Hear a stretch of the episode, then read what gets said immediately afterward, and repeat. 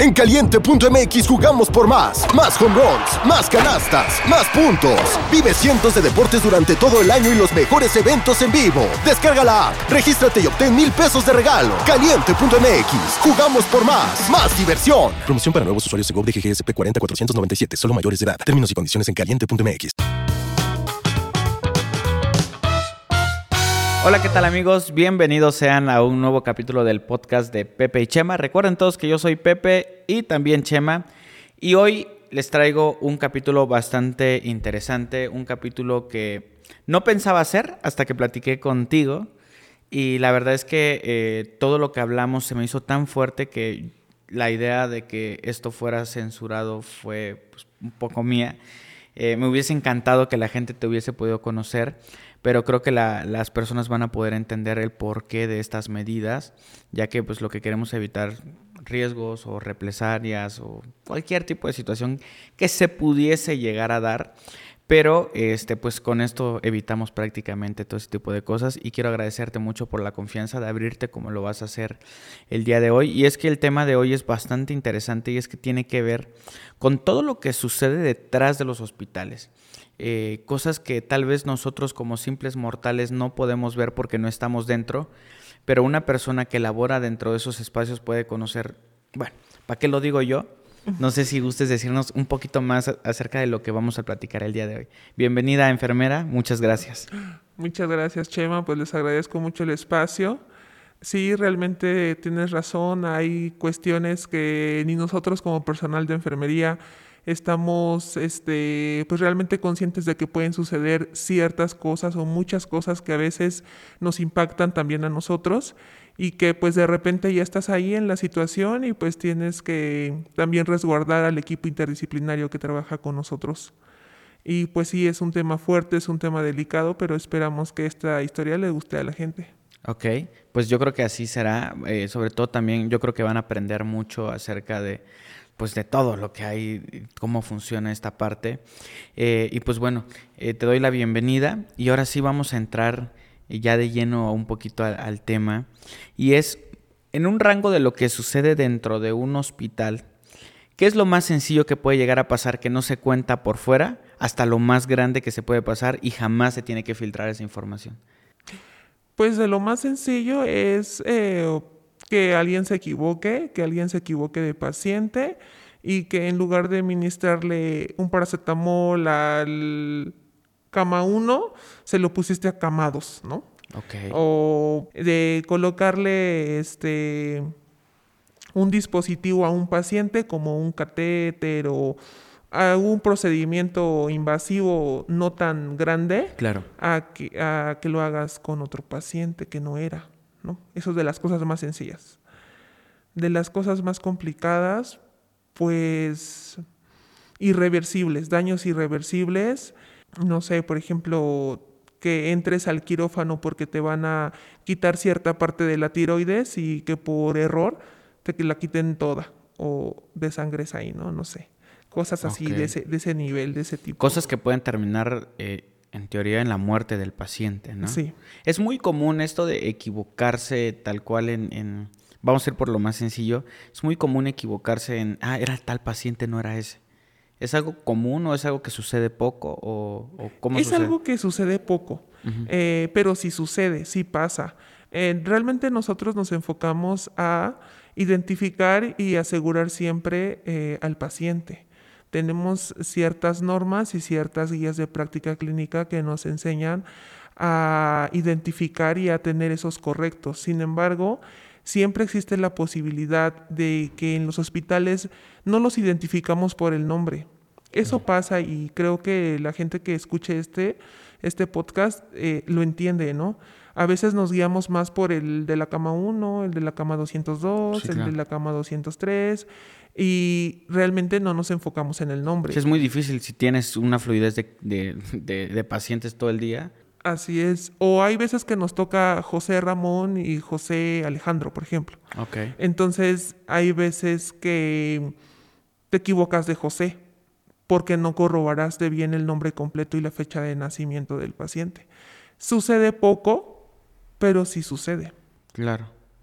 Sí, fíjate que es un tema bastante complejo. Yo, ahí, ahí van a haber muchas opiniones divididas acerca de, de qué tan permitido está que un doctor se equivoque, ¿no? Porque tendemos a juzgarlos demasiado fuertes y tal vez no entendemos la parte de la gente que juzga hasta que no es tu familiar el que sufrió esta equivocación, digámoslo así, ¿no? Y ahí decimos, bueno, sí, sí, sí es un tema fuerte.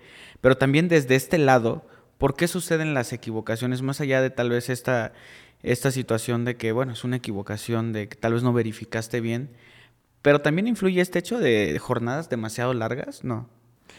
Mm, realmente la jornada más larga para un turno es de 12 horas. Okay. No podemos trabajar más de 12 horas continuas. El de la noche es de 12 horas y el de la jornada acumulada, que en algunos hospitales también está, que es sábados y domingos o días festivos, diurnos de, 2, de 8 de la mañana a 8 de la noche pero realmente eso no influye. Yo creo que lo que influye aquí son estas cosas administrativas que te digo, o el tiempo, las prisas, ya te lo pidieron para quirófano y no lo tienes listo, y te apresuras y no corroboras, y eso es lo que nos lleva al error. Ya.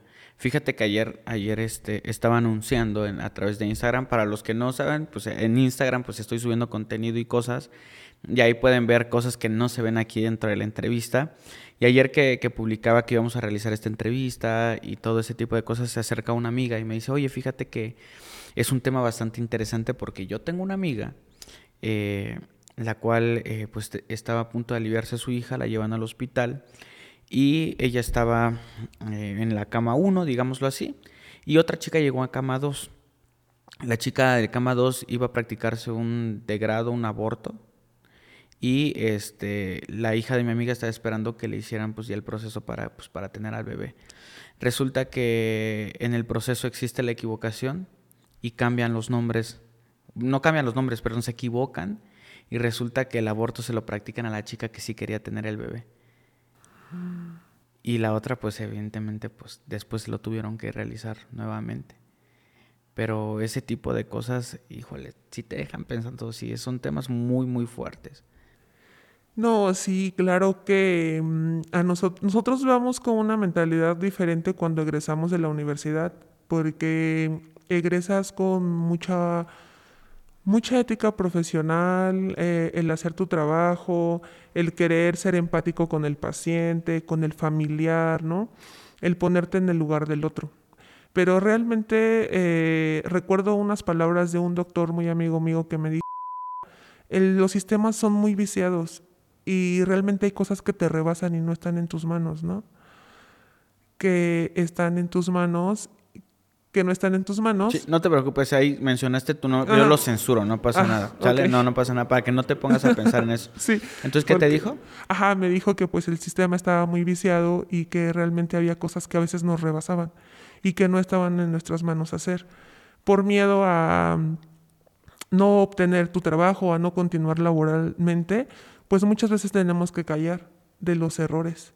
Eh, hay veces que estás viendo que se están equivocando y pues no puedes decir nada como no que vaya contra la vida del paciente, sino realmente en los procesos, en las políticas del mismo hospital y esas cuestiones, pues tenemos que quedarnos callados. Ok, ¿cómo qué tipo de situaciones serían esas donde te tienes que quedar callado? Um, ¿Alguna historia que recuerdes? Ah, pues eh, recuerdo una historia en donde yo era jefa de enfermeras y terminé yéndome de ese sistema porque las, las chicas que yo tenía a mi cargo pues realmente no hacían sus funciones, o sea, desechaban la vacuna o la tiraban o no vacunaban sus AGEPS o a los niños que realmente tenían esquemas incompletos, por ejemplo. Entonces ahí la función que yo tenía pues era de levantarles el, acta administrativa y hacer lo que se correspondía, ¿no?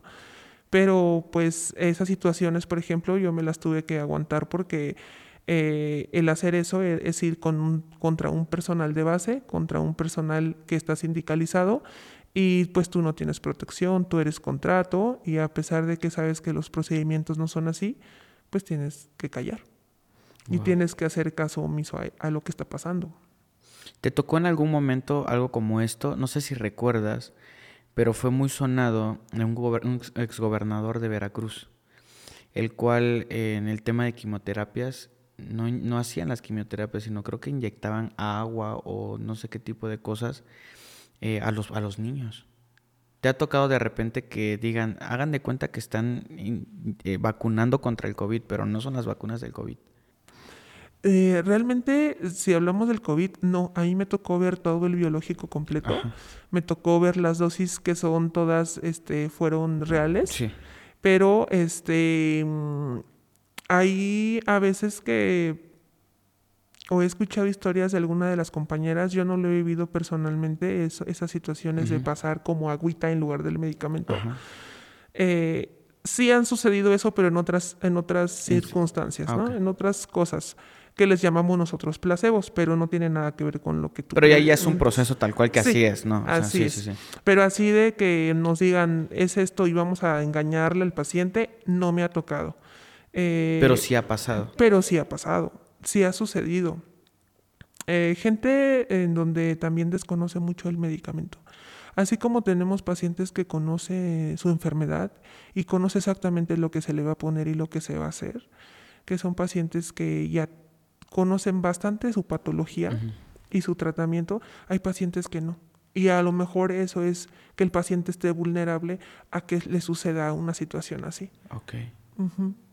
Y en, e- en este caso de, de- de las equivocaciones y de todo, ahorita aprovechando que haces mención de, de los medicamentos ese tipo de cosas, ¿te ha tocado a ti con compañeros cercanos que se equivoquen en la medicación del paciente, que pongan de más, que pongan de menos, que pongan lo que no era, que ponga algo que es que era para una persona que era alérgica tal vez a eso? ¿Te ha tocado ver situaciones donde se ha complicado un caso por esa equivocación? Sí, sí, me ha tocado ver. Recuerdo bien una historia cuando era yo practicante y este estábamos en el hospital y el paciente ya se iba de alta, era de un trauma, de una de un accidente. Ent- Los traumas son accidentes tal cual, sí, ¿no? y fracturas, ¿no? Bueno, él era de una fractura de una rodilla y ya se iba de alta el paciente, pero eh, de último le hicieron estudios de laboratorio y checaron que su potasio estaba bajo. Entonces le indicaron este, pasarle una reposición de KCl, que es un electrolito que siempre va diluido. Ok. Entonces, o un practicante no de nuestra escuela, pero otro chico de otra escuela, estaba justo con nosotros y entonces le dice la enfermera de base, no ve y, y pónselo, ¿no? Entonces se lo pone directo. Es como un suero, ¿no? Lo que, un suero, pero era diluido como con agua, digámoslo así. Era solo la jeringa con la carga del KCl, no iba diluido.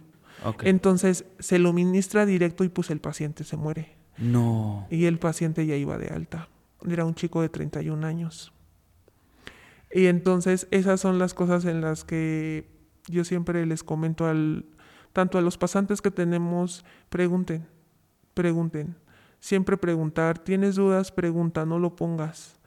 O sea, hay que a veces no quedarnos callados por la pena, sino preguntar, ¿por qué ese chico falleció? Ese chico ya no se fue de alta a su casa.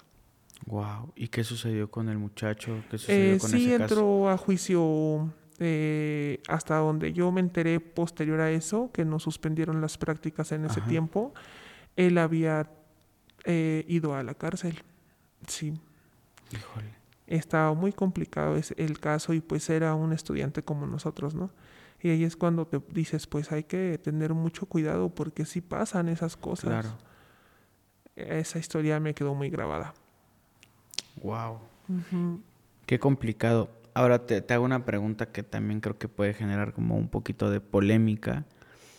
¿Tú qué piensas desde, desde la perspectiva de aquel lado de las negligencias? pues se presentan. A veces aunque uno no lo quiera, a veces aunque uno no, no estamos dentro del equipo y llegan a suceder. Claro que sí suceden las negligencias. Eh, negligencias que, que causan un daño irreversible al paciente o bien la muerte del paciente. Eh, también aquí pues recuerdo mucho una historia de, de un chico muy joven también, 37 años, que ingresa a un hospital por una apéndice, bueno, una apendicitis, se complica y llega con nosotros al hospital, ingresa al quirófano y dentro de esa cirugía pues se llevan un uréter. ¿Qué es un uréter? Es un conducto de la, del riñón y de la uretra, por donde orinas. Ah, ok. Entonces Lo cortan. lo ¿no? cortan. Ajá. Ajá. ¿Y qué sucede? y pues el paciente tiene daño, ¿no? O sea, irreversible, este, sale complicadísimo con una urostomía, con una, colon, este, una colonostomía y sale súper complicado, el paciente se choca, se infecta y pues se muere.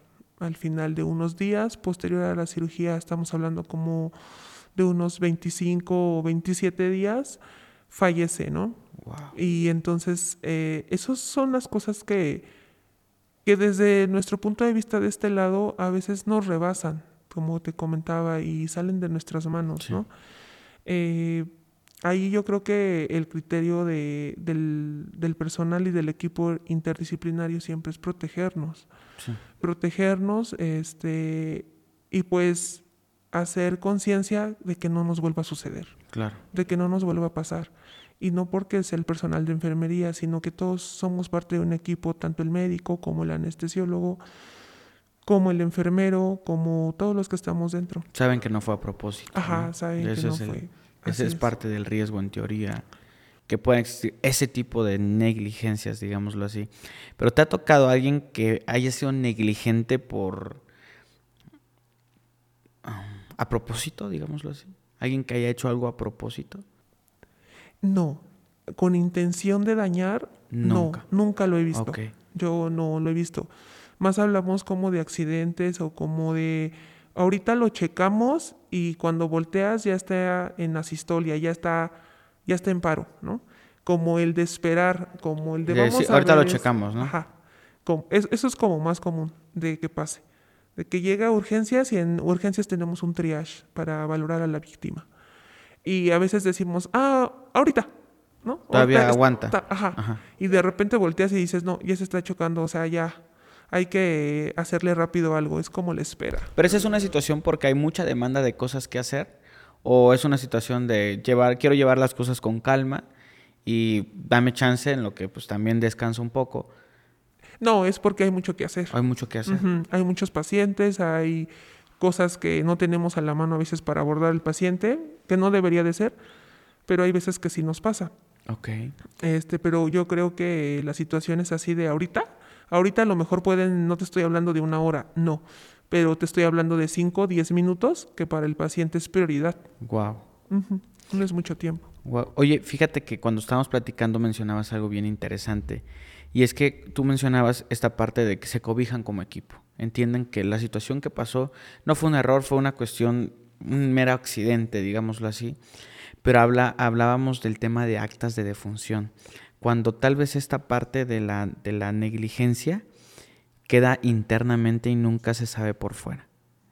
¿Qué cosas te tocó en teoría saber, entender o realizar por este tipo de situaciones?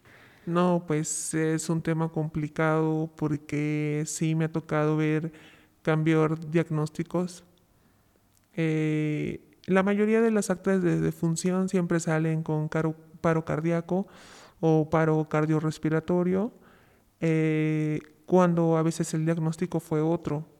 En cuestión de las negligencias, a veces, este, pues entre el equipo es, vamos a poner esto, eh, siempre nos lo dice el médico adscrito, el jefe, eh, con el que estamos a cargo en cualquier situación, servicio o quirófano, es el que da la indicación de hacer, se va a poner esto, ustedes van a poner que fue hasta la hora, ustedes van a decir que fue así, y estas así como estas cuatro paredes no sale nada, pero así van a ser las cosas y se va a modificar hora, diagnóstico y todo. ¿Estamos de acuerdo? Y pues todos sí. Ok, oye, ¿y qué caso recuerdas que haya sido así?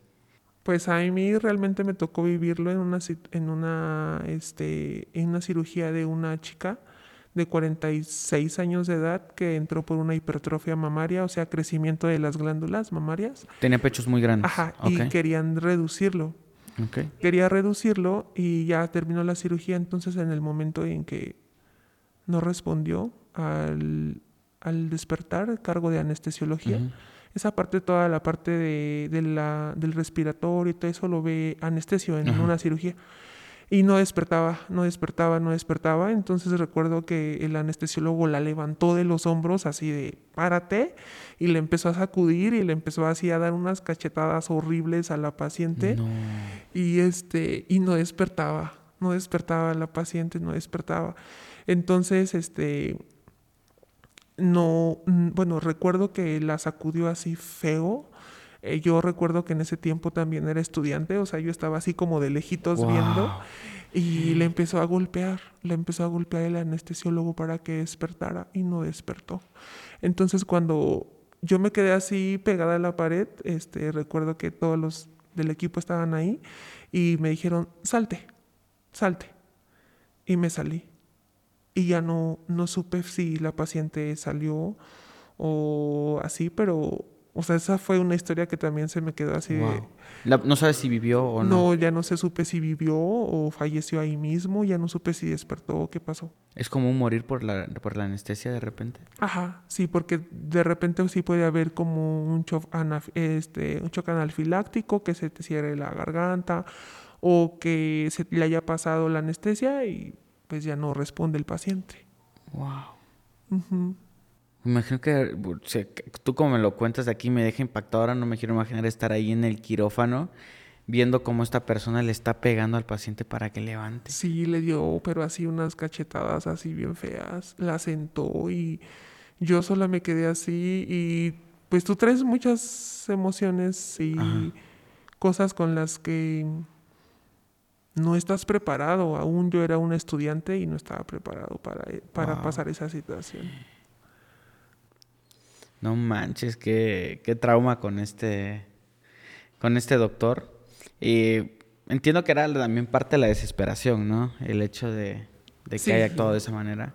Sí, yo creo, yo lo vi ya muy desesperado, muy con ganas de despierta, despierta, por favor, no me hagas esto pero yo creo que pues su actuar no fue el adecuado, ¿no? De, de, empezarla a golpear, pero pues así pasó y sí me quedó mucho, Vale, ya hemos platicado un poco acerca como del, de lo que sucede con los pacientes, a veces de las negligencias que lleguen a suceder, accidentes, pero también está este otro lado, que es el lado de ustedes como enfermeros o como médicos, que de repente pueden estar expuestos a accidentes, a infecciones, ¿Te ha tocado perder compañeros por este tipo de situaciones?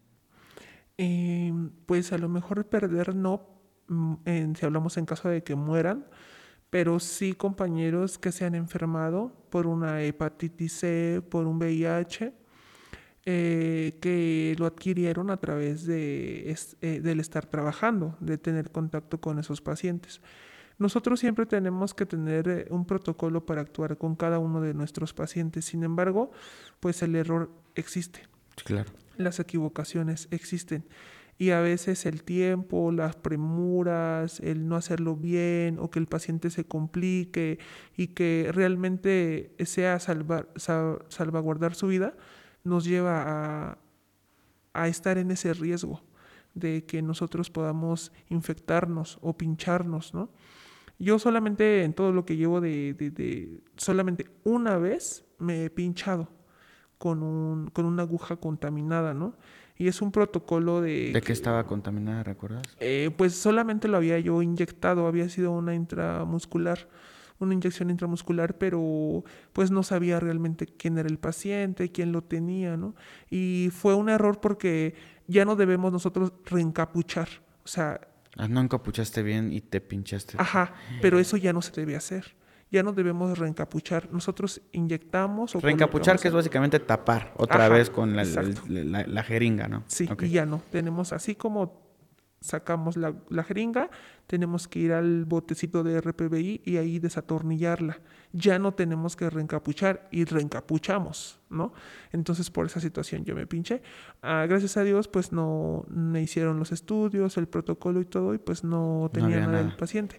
Pero hay pacientes que sí, que en la pipí, cuando recoges la orina, cuando cambiamos el pañal, si no hacemos un, un este, adecuado lavado de manos o por cosas, pues sí estamos en riesgo de contaminarnos o de que algo nos pase.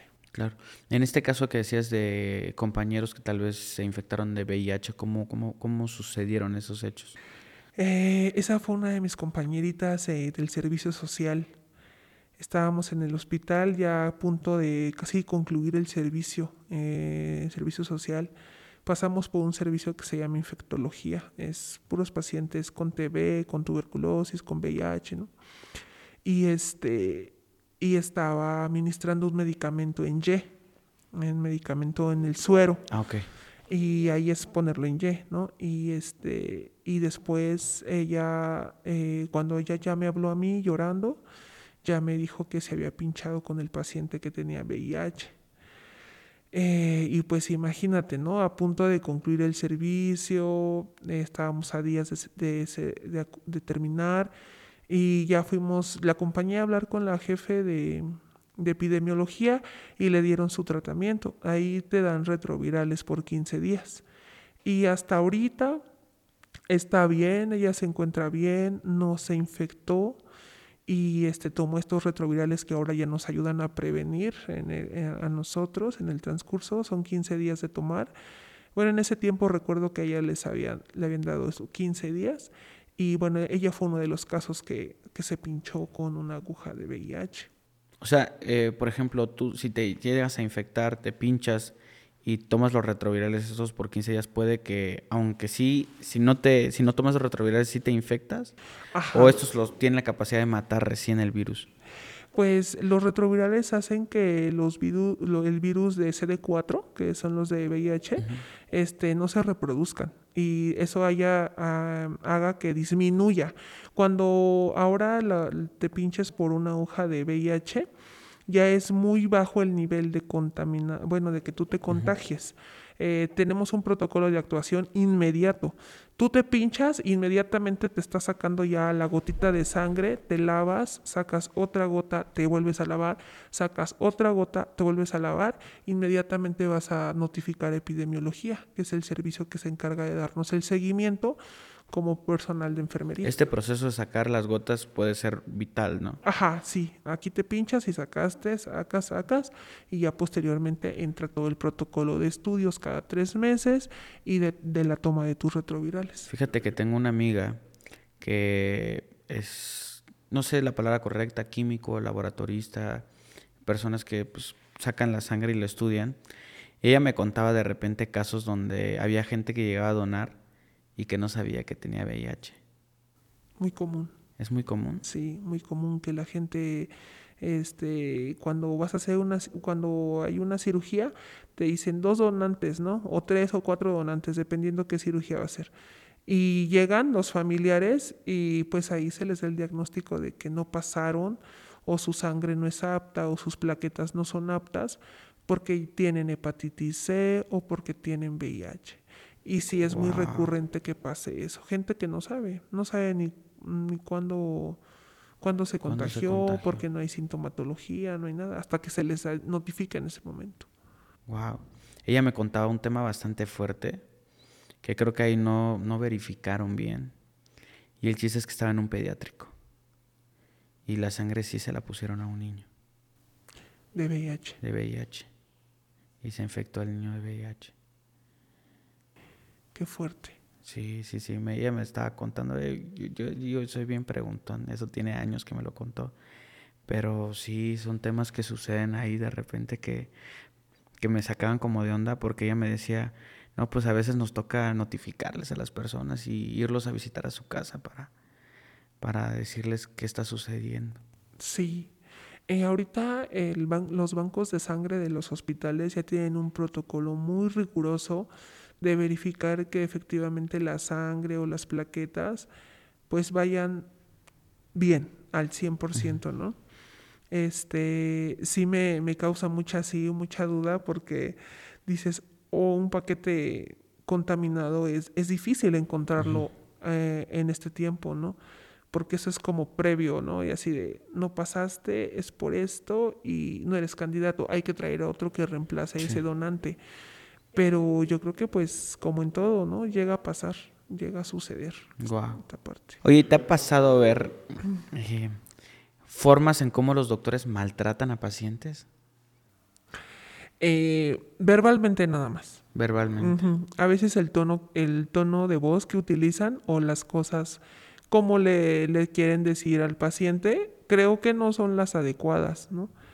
Este, a veces he sentido que son demasiado duros o no tienen esa mm, sensibilidad o no sé cómo le podríamos llamar ese tacto para poder decirles su diagnóstico y las complicaciones al paciente, sino que son muy grotescos así de, señor, es que esto, entienda por favor que no puede hacerlo y así, y cosas que a veces nosotros cuando vemos que pasa esa situación, enfermería es la que cubre esa parte, esa necesidad afectiva de tranquilo, no se preocupe, está bien, mire las cosas son así, y nosotros en la orientación y en la consejería que le damos al paciente intrahospitalario, pues ahí es que nos ganamos esa confianza del paciente. Exacto.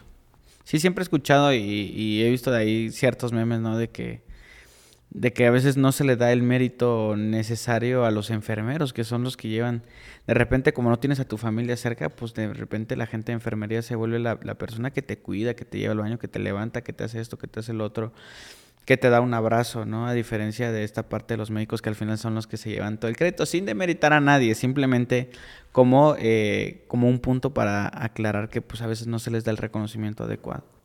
Sí, a veces este, el vínculo afectivo que nosotros creamos entre los pacientes eh, es, es mucho, ¿no? Porque hay pacientes que no llevan un día, pacientes con tratamientos largos que llevan hasta dos, tres meses o que son consecutivos en su tratamiento y nosotros pues creamos ese vínculo de conocerlo y obviamente cuando ellos eh, se van o fallecen, pues sí hay como un, como un cariño, como ese, guardamos ese recuerdo, ese lugar. Y también hay pacientes que se llevan eh, nuestro recuerdo de la enfermera tal, nos cuidó, la enfermera esto, pero también hay pacientes groseros, pacientes que nos mientan la madre, pacientes que nos dicen que los estamos matando, o familiares que no quieren cambiarle el pañal a su paciente o que no nos quieren ayudar y parte de un- una parte que no está como favoreciendo a este del auto, a esto del autocuidado es saber que el familiar mientras está con el paciente cumple la responsabilidad de apoyar al paciente en su estancia.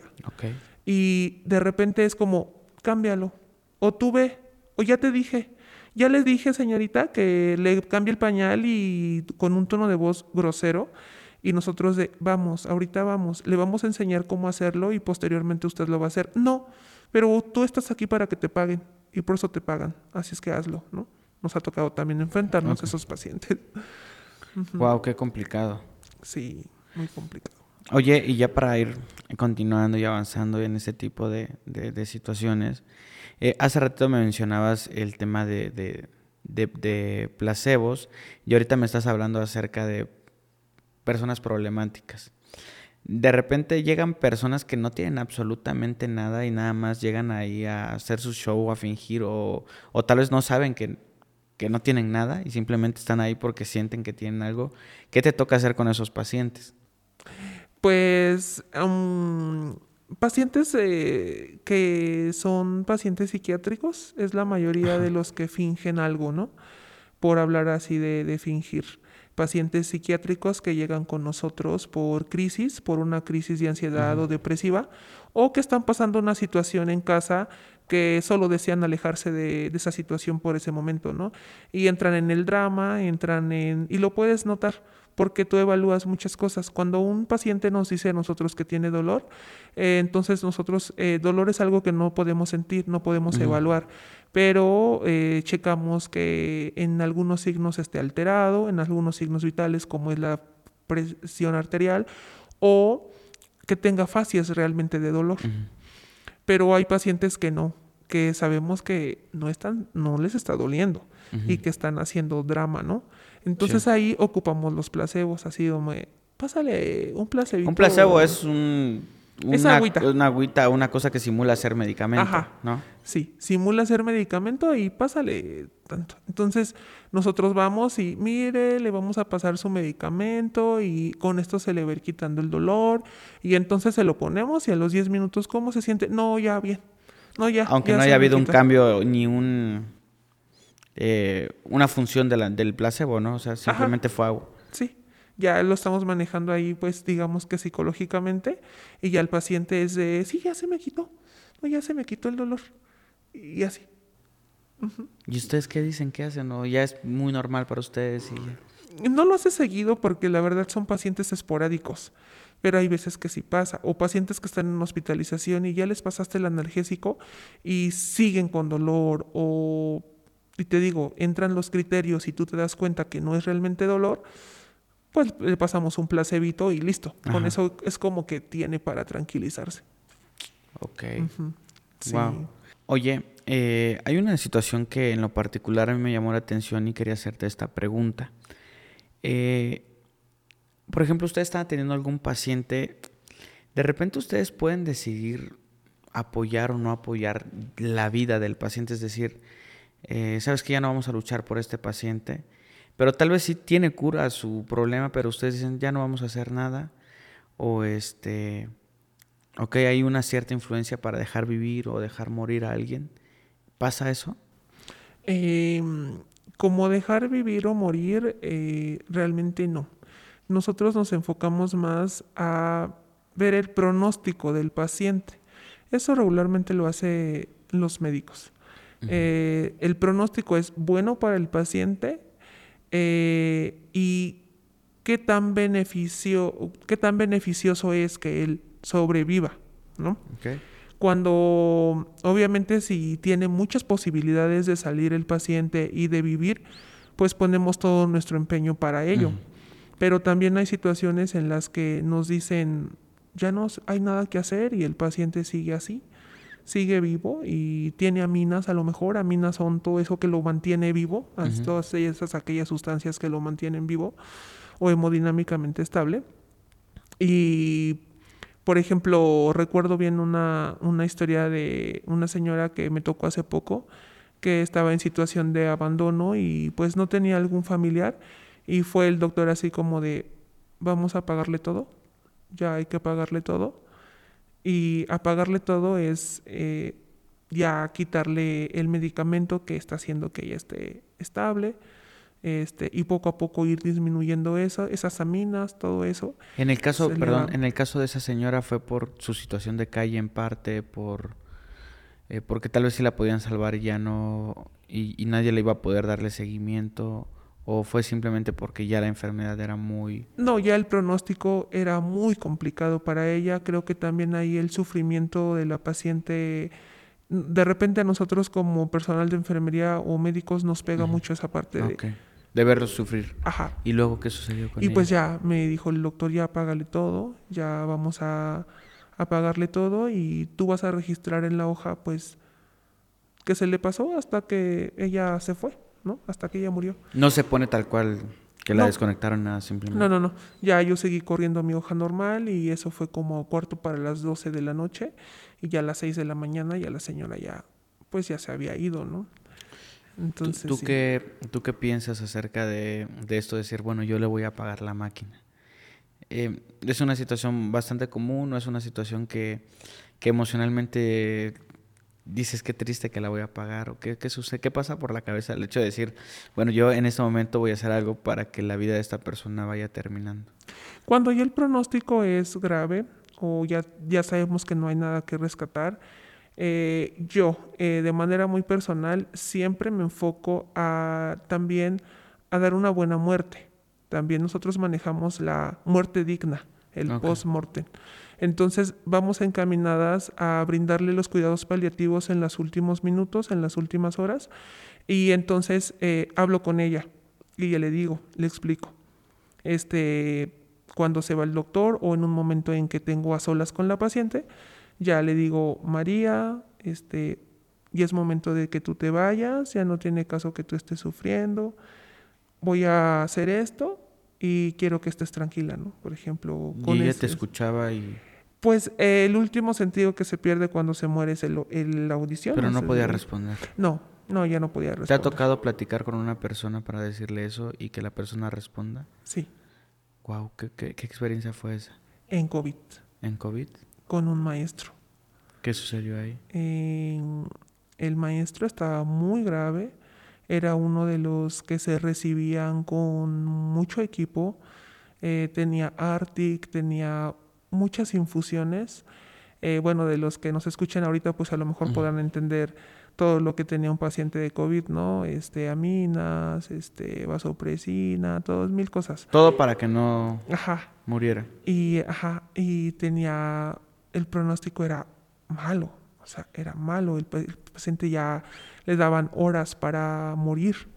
Y, este, y yo platicaba con él porque en ese tiempo me tocó recibirlo y le decía, no, este, échale ganas, su nombre es Miguel.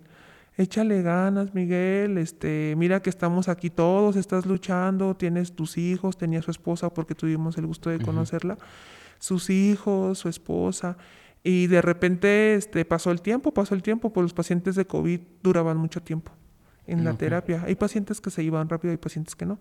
Y él fue uno de los que tardó mucho tiempo y salió.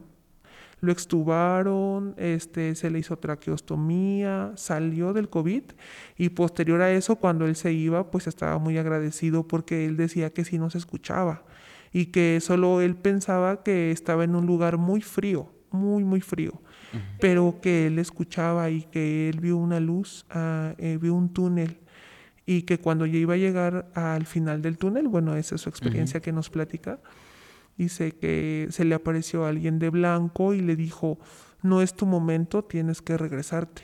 Y dice que en ese momento caminó, caminó por el de regreso al túnel y fue cuando lo extuban, o sea, fue cuando se extuba Oh, sí. y sobrevive ese paciente de COVID. Ok.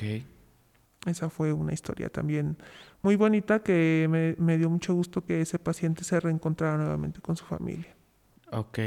Pero y en este caso de que un paciente te responda y te diga, ok, ya sé que me vas a desconectar, o ya, ya casi regularmente eso es cuando ya no tienen conciencia. No, ya no. Ya son pacientes que no te responden, son pacientes intubados, son pacientes con mal pronóstico, muy mal pronóstico. Ya una vez desconectados mueren sí, rápido. Sí, ya una vez desconectados estamos hablando. Pues a veces entra mucho este mito del espero algo. Hay pacientes que no se van y no se van porque tienen algo pendiente. Una visita, una llamada, eh, un familiar en espera y no se van. Hay pacientes que así como los desconectas se van o como les quitas todo se van. Sí. Aproximadamente estamos hablando en un periodo así normal de unas tres, tres horas Ok. aproximadamente. ¿Y hay personas que han estado mucho tiempo después de que las desconectaron? Sí, ¿Cuánto tiempo? pues una persona sin ese apoyo que te digo de aminas y todo esto, aproximadamente casi inmediato se mueren, o sea, se van entre los 30 a 40 minutos, Ajá. pero hay pacientes que no. Y que tú te sorprendes y dices, pues ya le quitamos todo desde hace unas horas y no se va. ¿Cuánto es lo máximo que te ha tocado ver un paciente que dure, digámoslo así? Como siete horas después de. Ujú. ¿Y si te ha tocado ver estos hechos de de repente sí estaban esperando algo? Sí, ¿Qué te ha tocado ver? pues este ver cómo esperan, la mayoría de los casos es a veces hasta un baño esperan los pacientes para irse. No sé, los bañas o se ponen de repente súper bien, los bañas y a las horas, bye, se fueron, ¿no? A veces hasta esperan un baño o a veces esperan que disminuya el dolor o un familiar o una llamada. Eso es de lo más común que podemos ver. Wow. Oye, aquí hay algo bien, algo que me llama mucho la atención, que, es- que lo he visto que se, se- se comenta entre doctores regularmente, que es cuando un paciente se pone bien. Ya Sí. sabes que se va a morir. Sí. ¿Qué es, qué es, qué es eso? Ah, pues eh, son pacientes que ya traen un pronóstico, por hablar de lo más común que vemos, es insuficiencia renal, diabetes mellitus, que son enfermedades crónico-degenerativas y que van terminando con la vida del paciente poco a poco. Pero hay pacientes que dicen, ya está mal, o sea, ya está mal. Al otro día vas y hasta tienen color, es- tienen ganas, tienen mucho ánimo, se bañan, ¿no? Y posterior a eso, ¡fum! ya. Y es como que... Ya es algo que ustedes más o menos esperan. Ah, Sí. ya se puso, ya le queda poco. Sí, porque hemos, hemos notado en varios casos, o bueno, yo a mí sí, a mi experiencia, he notado que de repente, no, ya, ya está bien, no, es que, y nosotros así como de que, híjole, de que no, no quería agua y ahora ya tomó dos vasos de agua y, ah, ya, es así como que su familiar como que se Se emociona. emociona. ¿Y ustedes les dicen y- algo a los familiares? Eh, no, no, no, no. No, no les decimos, bueno, yo no les digo nada. Yo así como que sí, hoy estuvo mejor, amaneció mejor y ya por la tarde, pues ya se van. Mueren, Es algo común también. sí. ¿Saben a, a qué, se, a qué se debe eso? Mm, real- en realidad no, pero creo que tal vez sea como, como que algo que ellos mismos sienten o que algo que ellos mismos ya sienten que es como su partida y que quieren, bueno, yo así lo, lo, lo, lo percibo, ¿no? Como que quieren dejar esa buena impresión de vida a su familiar que está con ellos. Puede ser eso. Ok. Eh, otra de las cosas que, que me llama la atención es, ya entrando como a este tema de la parte de, del fallecimiento, es el tema de personas que se mueren y vuelven a la vida. ¿Te ha tocado experiencias de ese tipo? Sí. Eh, Se mueren, estamos hablando segundos. Segundos. O sea, sí, segundos o hasta podríamos decir que uno o dos minutos, ¿no? Ok. Pacientes que se van y que después de un tercer ciclo de RCP o de un tercero o cuarto regresan. Sí me ha tocado ver cómo también ellos este, nos dicen o experimentan esa sensación de ir y regresar a la vida. Ellos la experimentan. Ajá, ellos Wow. te platican después de que salieron del paro, ellos te platican cómo vivieron y qué fue lo que vieron en ese momento. Y la mayoría de los pacientes que yo he tenido, eh, que no han sido muchos, pero de las pocas historias que Ajá. recuerdo, han visto todos esa luz, ese túnel que... Todos. Ajá, todos. Dicen que caminan como en un túnel de paz, como que todo está tranquilo, que no quieren salir de ese lugar y que de repente ven a, a- a- a Dios, o bueno, ellos expresan que ven a Dios y que los hace volver. Wow. Qué interesante porque te voy a decir algo, este de repente pues eh, siempre está esta parte de la incredulidad de ¿será que sí existe alguien allá? O sea, sí este, Sí. yo soy creyente, siempre lo he dicho, pero siempre también eh, yo tengo muchos amigos cristianos y yo le digo, yo también soy cristiano, pero pregunto como si fuese ateo. Este, porque me gusta eh, entrar en debate sin pleitos ni nada, pero esta parte me parece bien interesante como tú dices, ¿por qué tanta gente te cuenta exactamente lo mismo? O sea, eh, y ven ese tipo de cosas y entonces es donde dices, o sea, ya no puedes descartar en teoría que esto existe. Fíjate que a mí me ha tocado ver testimonios porque yo siempre ando buscando cosas ahí en YouTube como para darme ideas o como para entender otras cosas que quiero saber. Y me ha tocado ver entrevistas de personas que han, que han muerto y que han vuelto a la vida. Y me llamó poderosamente la atención un caso de una señora de Tijuana, creo. Esta señora eh, estaba siendo entrevistada y platicaban que, pues sí, que efectivamente ella había muerto cinco minutos y que en esos cinco minutos eh, llegó al cielo y ahí estaba conviviendo pues con su, con su mamá, me parece, y con otra persona. Pero el tema es que dice ya sentía mucha paz y mucha tranquilidad, pero una paz y tranquilidad que no te puedo mencionar, que no te puedo explicar y yo no quería regresar. Yo no quería regresar, yo quería estar ahí. Y no quería y no quería y no quería, pero me obligaron a regresar, regresé. Y es que la señora lleva varios intentos de suicidio porque quiere regresar ahí. Y ella está como un poquito como hasta enojada con la vida por el hecho de haber regresado de la muerte. Entonces tú dices, wow, o sea, si te dejan cosas impactadas ese tema de, de la muerte. Sí, yo creo, bueno, por lo que he visto que eh, hay una, hay una frase muy, muy trillada que dice que nosotros esperamos la vida cuando nace un bebé y la despedimos pues obviamente cuando muere alguien, ¿no? Por cualquier situación. Pero yo, yo sí soy muy, yo, yo soy católica Y, pero sí creo que cuando te toca, te toca, ¿eh? O sea, cuando te toca morir, mm, como dice el dicho, ¿no? Cuando te toca... Ni aunque te quites. sí. Ajá, cuando te toca, aunque te quites y cuando no, aunque te pongas, ¿no? Sí. Entonces yo creo que esa, esa, esa, a lo largo de, de esta experiencia que tengo ya de enfermera, 14 años ejerciendo, eh, me ha tocado y digo, es cierto, ¿no? Lo vimos en el COVID, no respetó edad. Muchos, decía yo en las noticias, eh, diabéticos, hipertensos y obesos, no. O sea, se fueron niños, adolescentes, diabéticos, no diabéticos, jóvenes, este, adultos jóvenes de 27, 28, sin diabetes, sin hipertensión. Entonces creo que cuando uno tiene que partir de esta vida, pues tiene que partir y se tiene que ir porque ha terminado su momento.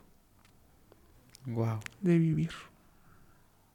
No, pues la verdad es que el, tema me está dejando bastante impactado por todo lo que me has contado. Pues, desde lo. No, no quiero decir paranormal, porque esto es una situación que, pues, yo creo que no, no es paranormal, creo que es algo que está, pero que nunca hemos volteado a ver tal cual y tomarle la importancia, la seriedad a este tipo de, a este tipo de cosas. Ahora tengo, eh, tengo otra, otra, otras preguntas relacionadas ya con esta parte como de la muerte, eh, que es el hecho de, por ejemplo, tú me has dicho que de repente muere un paciente y quedan de alguna manera a veces energías, quedan cosas. Eh, ¿Qué me puedes contar acerca de eso? Pues eh, a mí me ha pasado mucho, este, muchas experiencias en donde me ha tocado despedir a muchos de mis pacientes. Eh, de las energías, eh, sí creo yo en eso, de las energías, se siente, se siente cuando alguien va a irse y no se va solo, se va con uno, con dos o con tres o con cuatro, no precisamente a lo mejor del mismo, del, del mismo pasillo, pero sí del hospital. Entonces, cuando muere uno, en filita mueren algunos otros. Por lo menos dos o tres. Siempre. Siempre. Wow. Por lo menos dos o tres pacientes se van. Eh, en el COVID se iba uno y se iban, ay, cifras. Ahí era mucho, era hasta siete, ocho, ¿no? Wow. Nueve por día. Habíamos de funciones en el COVID que teníamos 19 o 20 por día. Eh, cuando lo normal en un día son dos, uno, tres, ¿no? No, no llegamos a cinco.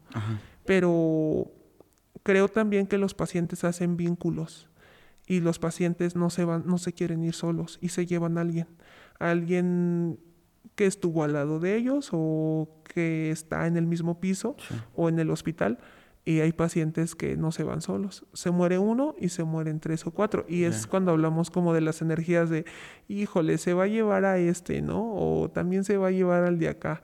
O ya hoy, o no el mismo día, pero en la misma semana eh, empezó el del 2, por ejemplo, y siguió el del 5, el del 7 y así. Ya. Oye, eh, fíjate que hay algo que me llama la atención con esa parte. Eh, no sé si ustedes tengan esas creencias, pero a mí me tocó verlo y, decir, ah, caray, o sea, ¿cómo está esto?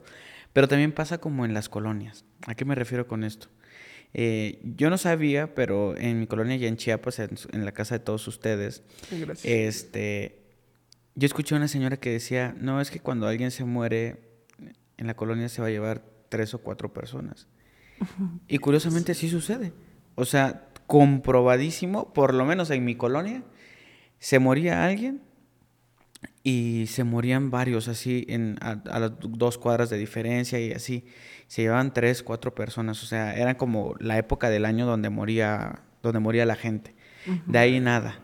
Recuerdo que cuando murió mi abuelita fue bien curioso. Mi abuelita yo creo que ya tiene como unos 15 años tal vez de fallecida. Yo, yo estaba en secundaria, tenía yo 12, 13 años, ahorita tengo 29, más o menos, eh, más o menos como, esa, como, como ese tiempo. Y recuerdo que la casa de ustedes está en una esquina. Y esa vez se murieron puras personas de esquinas. O sea, sobre la misma calle, pero puras esquinas. O sea, esquinas, esquinas, esquinas. Se murieron como tres o cuatro personas. Y de repente a mí como que decía, "Ah, caray, o sea, esto, o, o ciertas cuestiones ahí que ya creen de, pues no, el, el cajón del muerto hay que sacarlo con los pies por delante, nunca con los pies por detrás. Y ese tipo de creencias, yo, eso yo no sé, pero a mí sí me tocó ver y, y comprobar de alguna manera esa teoría. Chequenlo ustedes en su casa o, o desmiéntanme. Este, cuando ven a alguien ahí que está muriendo, eh, sí sucede como en varias, en varias, en varias casitas ahí cercanas. Sí, eh, eso de las energías y que no se van solos a veces es cierto. Fíjate que me hiciste recordar una historia que no tiene mucho que me pasó. A ver. Estaba yo, este, yo siempre les platico mis historias a mis hijos y así, ¿no? Pues ya la saben. Entonces, este, estaba yo en la computadora, eran como las 3 de la mañana más o menos, Ajá. y pasa la señora de limpieza. Entonces pasa eh, así justo en el pasillo y me dice, ¿qué tiene, licenciada? Y le digo, nada, solo tenía muchísimo sueño, muchísimo sueño. Y me dice, le digo algo, pero no se asusta, y le digo, ¿qué? Y me dice, es que tiene alguien atrás de usted. Y le digo, atrás de mí, y me entra así un escalofrío así en todo mi cuerpo, y le digo, atrás de mí, me dice, sí, pero es alguien que ya no está con usted.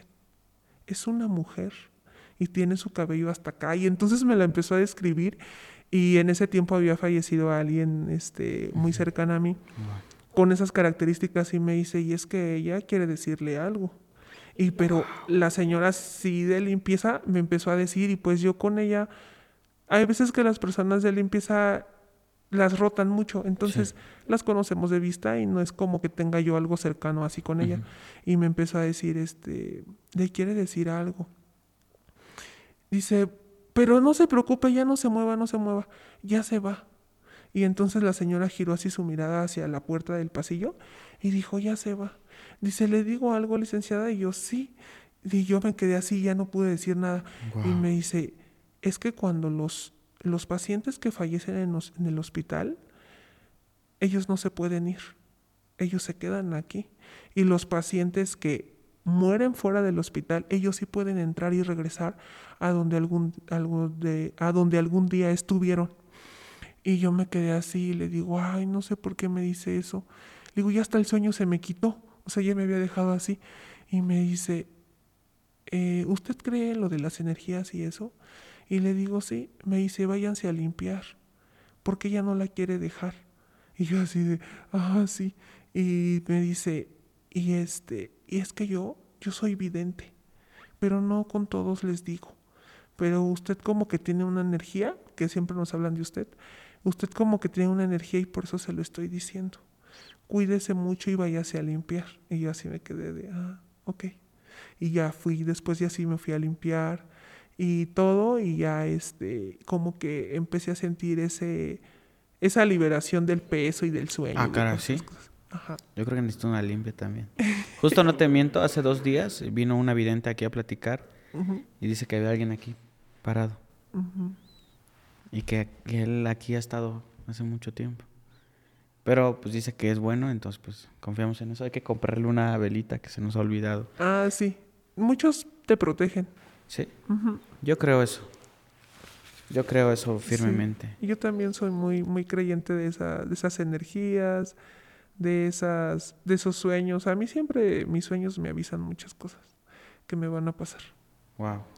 Oye, y en esta cuestión paranormal que sucede dentro de los hospitales y que no se sabe mucho, eh, está esta parte que me mencionas, ¿no? De de repente sentir como la, que se te pega a un paciente una energía. ¿Alguna vez los has arrastrado hasta tu casa? ¿O qué cosas paranormales te han sucedido por el simple hecho de trabajar dentro de un hospital? Eh, pues realmente en un hospital no se te aparecen cosas, escuchas cosas. Ok, ¿cómo qué? eh, como llantos de un bebé, mm, como un ni- niños que están corriendo o que están jugando con una pelota o que, mm, eh, bueno, ahí en el hospital donde trabajo, este, en el área de pediatría, luego pues niños de leucemia o, niños que se van y vuelven, bueno, vuelven así a través de su energía y se escuchan risas o, o- o sales y dices, ay, no, no hay nadie. Este, escuchamos de repente ahí algunas historias de las compañeras que son más cercanas a ese servicio y dicen es que me encendieron el timbre de tal habitación y no había nadie. Y ya es una, es otra vez, es otra vez y entonces es cuando hacemos eso. Los despedimos a través de una oración o les compramos una velita, que estén tranquilos, porque hay pacientes que sí se apegan mucho a nosotros. Me pasó a mí una historia con una señora de un cáncer de mamá. Y este, y la señora me decía, llévate mi cobija.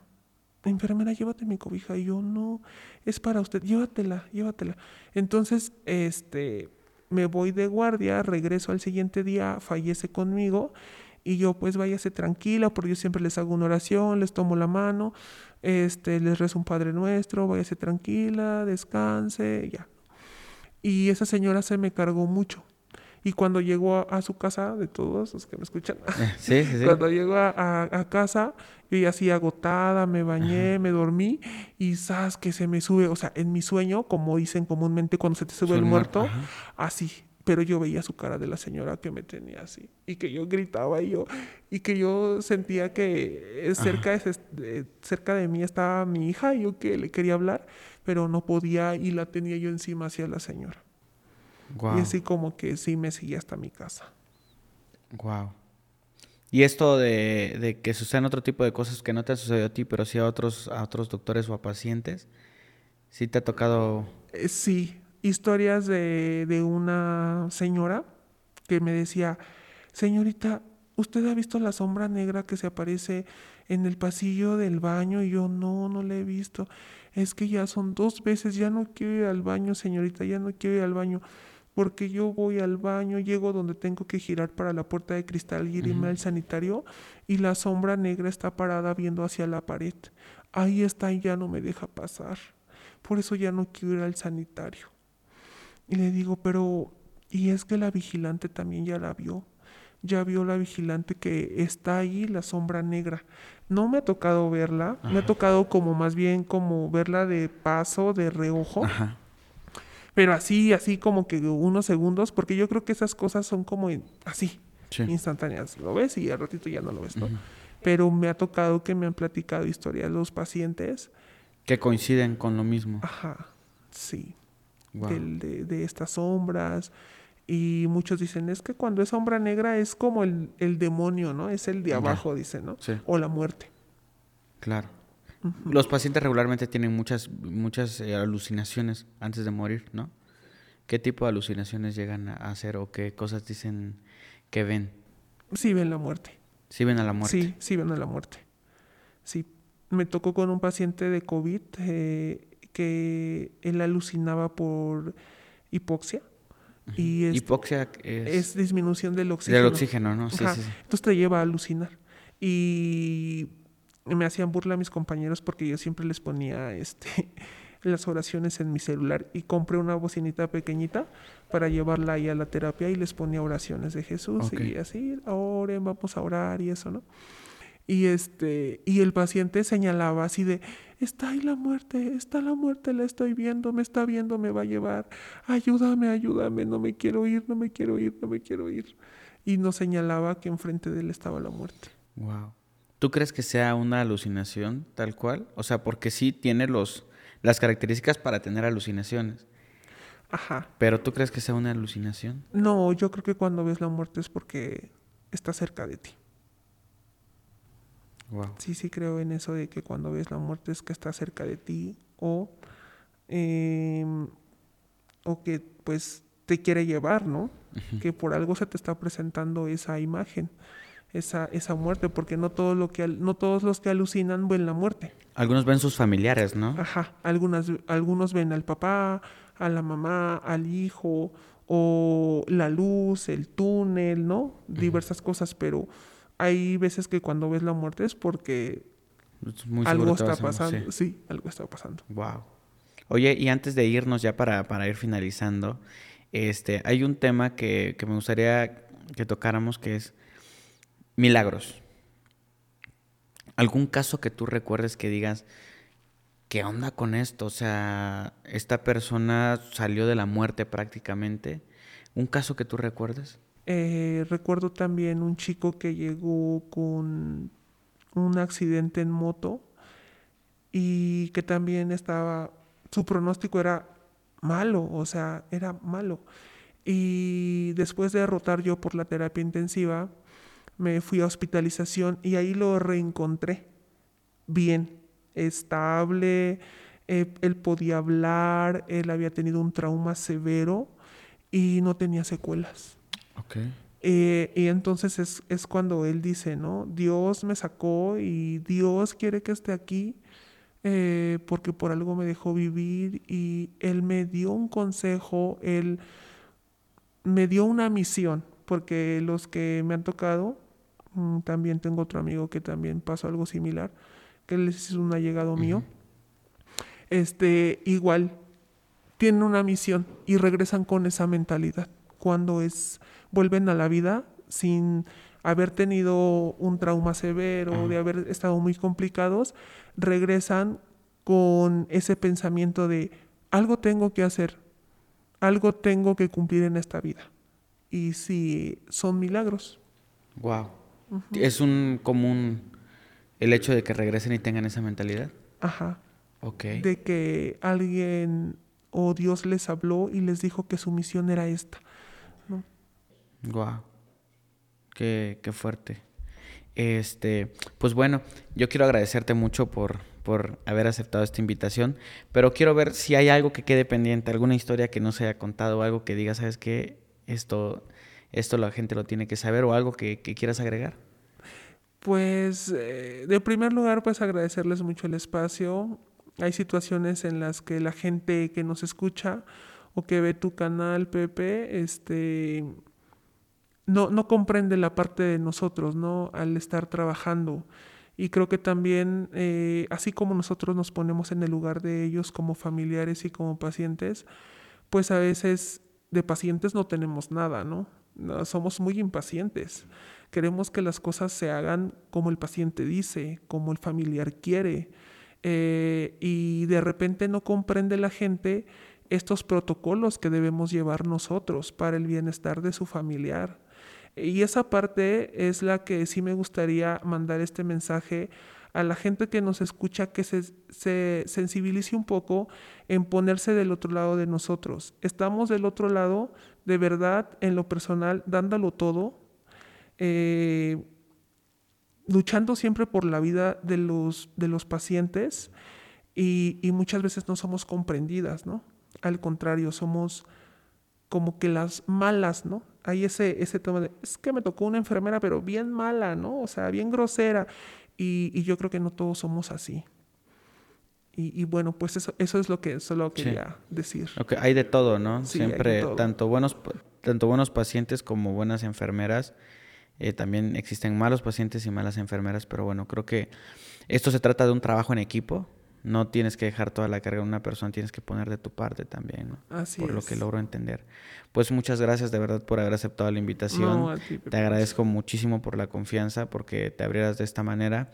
Me hubiese encantado que la gente te pudiera conocer, eres una muy linda persona. Y este y pues bueno, eh, queda abierta la invitación si en algún futuro la gente tiene algunas preguntas, dudas que quiera dejar por aquí y, este, y se logra una segunda invitación, pues súper bienvenida. Y pues bueno, muchas gracias a ustedes también amigos por quedarse a ver un capítulo más del podcast de Pepe y Chema. Recuerden todos que yo soy Pepe y también Chema y muchas gracias por todo, todo, todo el apoyo. Recuerden que pueden seguirme en Instagram, ahí me pueden mandar sus historias, las cosas, el, propuestas, ideas, mentadas de madre, lo que ustedes quieran, ahí lo pueden hacer y quedo abierto y a sus órdenes. Trato de responder casi siempre, respondo a todos, pero a veces que es un poco complicado. Entonces, eh, pues nada más que eso y nos vemos en un siguiente capítulo. Nuevamente, gracias. Gracias a ti, Pepe. Y hasta luego, amigos.